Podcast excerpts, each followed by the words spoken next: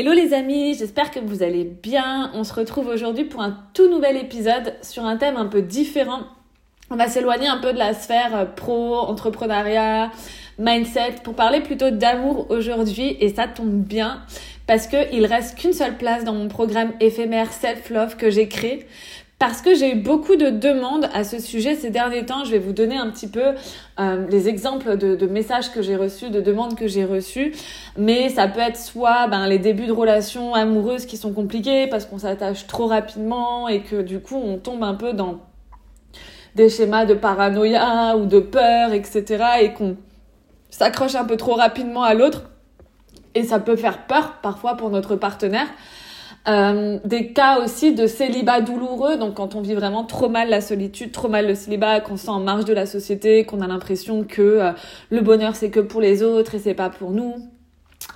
Euh, j'ai eu le cas aussi de rupture qui ouvre les yeux sur ben peut-être des choses qu'en fait on avait mis sous le tapis ou pas guéri et qui reviennent en fait au moment de la rupture et aussi des cas de relations toxiques euh, où ben justement euh, euh, au bout de quelques années parfois les blessures de, de l'un les blessures de l'autre viennent s'activer et et on rentre un peu dans un cercle vicieux et on commence à se faire plus de mal que de bien. Et là pareil c'est hyper c'est hyper important bah, d'aller comprendre ce qui se passe voir ce qui se joue et travailler sur ça.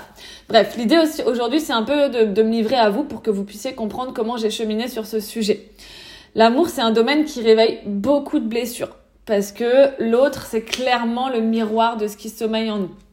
Donc, les relations, et particulièrement les relations intimes, elles peuvent agir comme un miroir parce qu'elles nous montrent finalement des aspects de notre propre personnalité, de nos émotions et de nos comportements que euh, on va peut-être pas voir autrement parce qu'on n'est pas activé en fait. Donc nos interactions avec nos avec notre partenaire, ça va euh, vraiment souvent révéler des traits de caractère, des besoins, des désirs et surtout beaucoup de peur qu'on va pas réaliser consciemment quand on n'est pas dans, dans une relation, quand il n'y a pas de sentiment qui se joue. Euh, ce qui se passe aussi, c'est que les relations amoureuses, elles peuvent faire euh, ressurgir des blessures émotionnelles du passé, euh, des expériences comme, je sais pas, le rejet, l'abandon, la trahison. ben, elles peuvent être réactivées dans nos relations actuelles. Et nos partenaires agissent comme des miroirs en mettant en lumière ces blessures. Et ça, vraiment, bah, ça peut être une occasion, c'est super parce que c'est vraiment une occasion de guérison et de croissance personnelle si c'est abordé, bien sûr, de manière ben, constructive. Et euh, en fait, vraiment, je pense que, ouais, retenez que le partenaire, ça, ça peut vraiment agir comme un miroir qui nous montre des aspects de nous-mêmes qu'on n'a pas nécessairement découvert autrement. Et donc ça peut être une superbe occasion de croissance personnelle. Si, seulement si on choisit de vivre dans une relation qui est consciente, avec intégrité, avec honnêteté, avec authenticité. Si on fait l'autruche, évidemment que ben on va pas pouvoir s'en servir dans ce sens-là. Et euh, les couples qui sont conscients en fait de cette dynamique, ils peuvent vraiment travailler ensemble pour créer une relation plus saine, en abordant des problèmes qui surgissent, euh, en favorisant une communication, ben, j'ai envie de dire ouverte, euh, vulnérable et en développant une, bah, une compréhension mutuelle plus profonde. Moi, pour ma part, on va parler un peu de moi, euh, pas pour euh, pas pour parler de moi au sens propre, mais pour vous montrer un peu mon cheminement et ce que ça m'a aidé, ce que ça m'a apporté. On va dire que j'ai pas eu le meilleur exemple en termes de schéma de couple dans, dans mon schéma familial. J'ai grandi avec un père très infidèle depuis toujours, depuis mon plus jeune âge. En fait, je pense que la première fois que je l'ai su, j'avais entre, ouais, je devais avoir 6 ans. Donc je vous laisse un peu imaginer l'image euh, que j'ai pu avoir des hommes. Et évidemment, mon premier grand amour à 14-15 ans, ben, il ressemblait beaucoup à mon père et j'ai été très trompée, très rabaissée et euh, dans une relation qui était très toxique. Donc ça a marqué vraiment euh, le début d'une profonde colère, que d'une profonde colère enfuie contre les hommes. Je dis enfuie parce que malgré tout, j'avais quand même cette part de moi en opposition avec cette partie-là qui rêvait d'une belle histoire d'amour, qui euh, bah, aimait bien les garçons, qui, euh, qui s'entendait très bien avec les garçons, qui rêvait de contes de fées un peu comme dans les films, et qui pensait au fond d'elle qu'autre chose pouvait exister. Donc j'ai pas non plus été en colère au point de d'être à distance de des hommes, mais au fond de moi, c'est clair que malgré tout, j'avais une image euh, pas très saine de, de, de, tout ça, de la relation homme-femme, etc. Et aujourd'hui, ben, j'ai bien changé euh, sur tout ça, sur l'image que j'ai du couple aussi, donc tout ce qui est conte de fées, mais je vais vraiment développer pour que vous puissiez comprendre.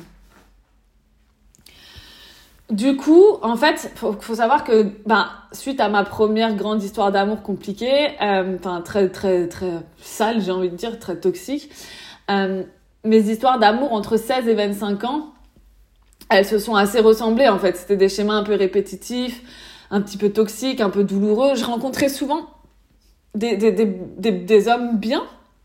J'étais euh, souvent ce qui se passait, c'est que je rencontrais des hommes qui étaient bien. J'étais moi-même, j'étais détachée. Euh, et puis, ben, quand les sentiments se développaient, forcément, je tombais un peu dans une forme de dépendance affective qui, qui réveillait aussi évidemment toutes mes peurs. Euh, et en fait, c'est des peurs que pendant longtemps j'essayais de cacher et qui du coup pouvaient ressortir de manière explosive, comme une cocotte minute en fait, où à l'inverse, euh, je me comportais en victime et prenais vraiment l'autre du coup comme responsable de ce que je vivais. Donc bon, c'était des relations qui, malgré des fonds souvent bons, étaient quand même dysfonctionnelles et euh, même si elles duraient souvent quelques années, on souffrait ben, tous les deux. Et entre ça, j'ai aussi ma période bad boy.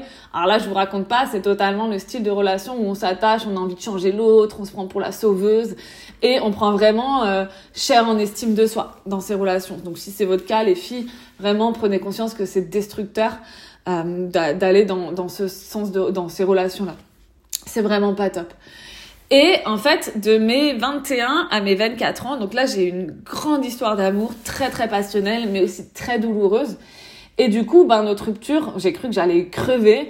Euh, ça a été le plus grand et le plus beau déclic de ma vie.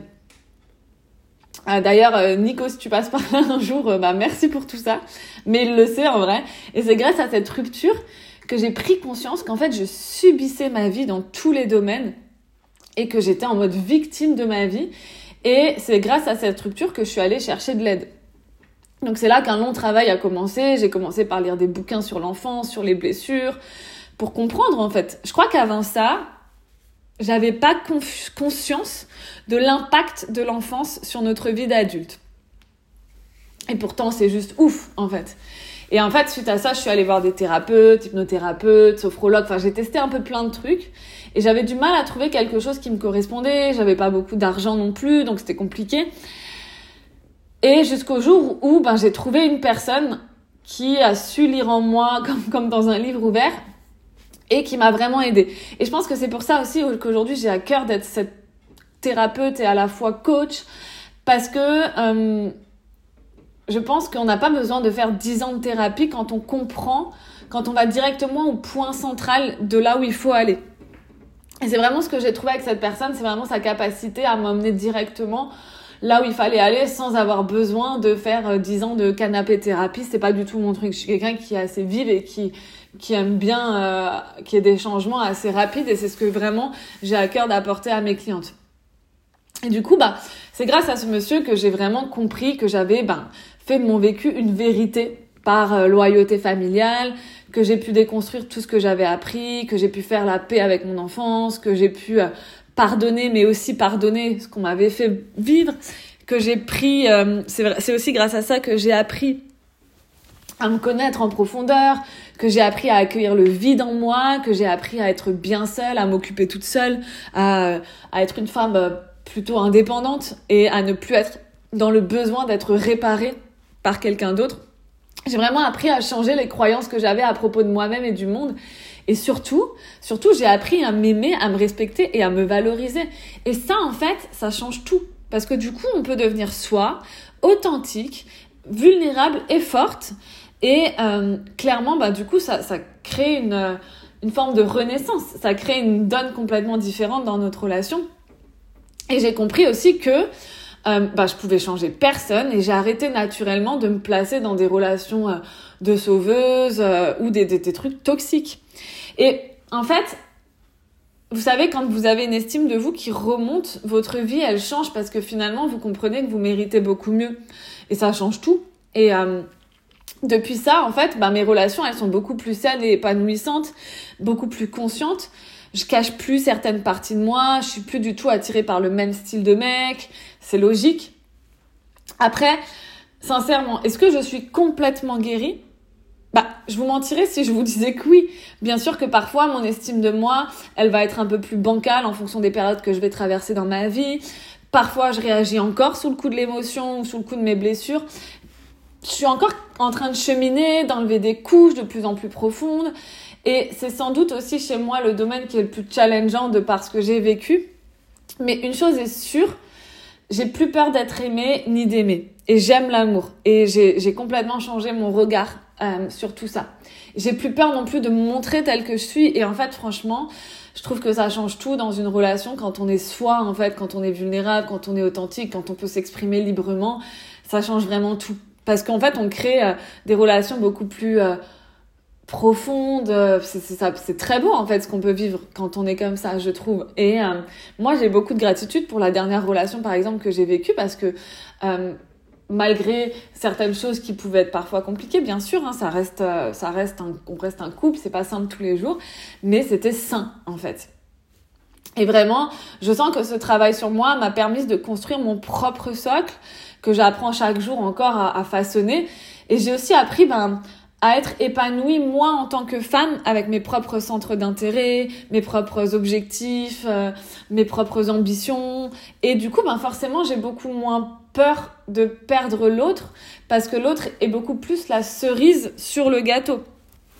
Euh, et ça, ça change tout. Donc, j'ai aussi compris que, et ça je pense que c'est important, c'est que ce que j'ai aussi compris avec le temps, c'est que l'amour c'était loin d'être un conte de fées comme on peut voir à, la télé, etc. C'est comme une entreprise en fait. Ça demande de la conscience, de l'engagement, du travail. Et en fait, euh, ça je l'ai accepté et je trouve ça même stylé. Donc, voilà, moi je pense que la plupart des gens pensent que le but du couple, c'est vraiment, c'est d'être heureux. Et je pense qu'en fait, c'est pas d'être heureux, c'est vraiment d'apprendre à aimer des parties de soi qu'on n'arrive pas à aimer. Et puis c'est aussi de grandir ensemble, en fait.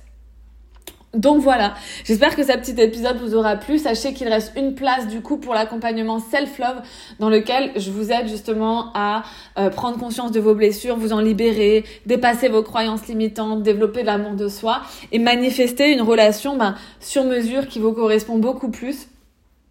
Et euh, on fait ça ensemble avec quatre séances de coaching individuel avec moi, deux séances d'hypnose que vous allez pouvoir garder et réécouter pour vraiment euh, reprogrammer votre subconscient et euh, un bonus dont je vous parlerai euh, si on a l'occasion d'échanger toutes les deux. Donc n'hésitez pas à m'envoyer un message sur Instagram. Je vous embrasse et je vous dis à bientôt.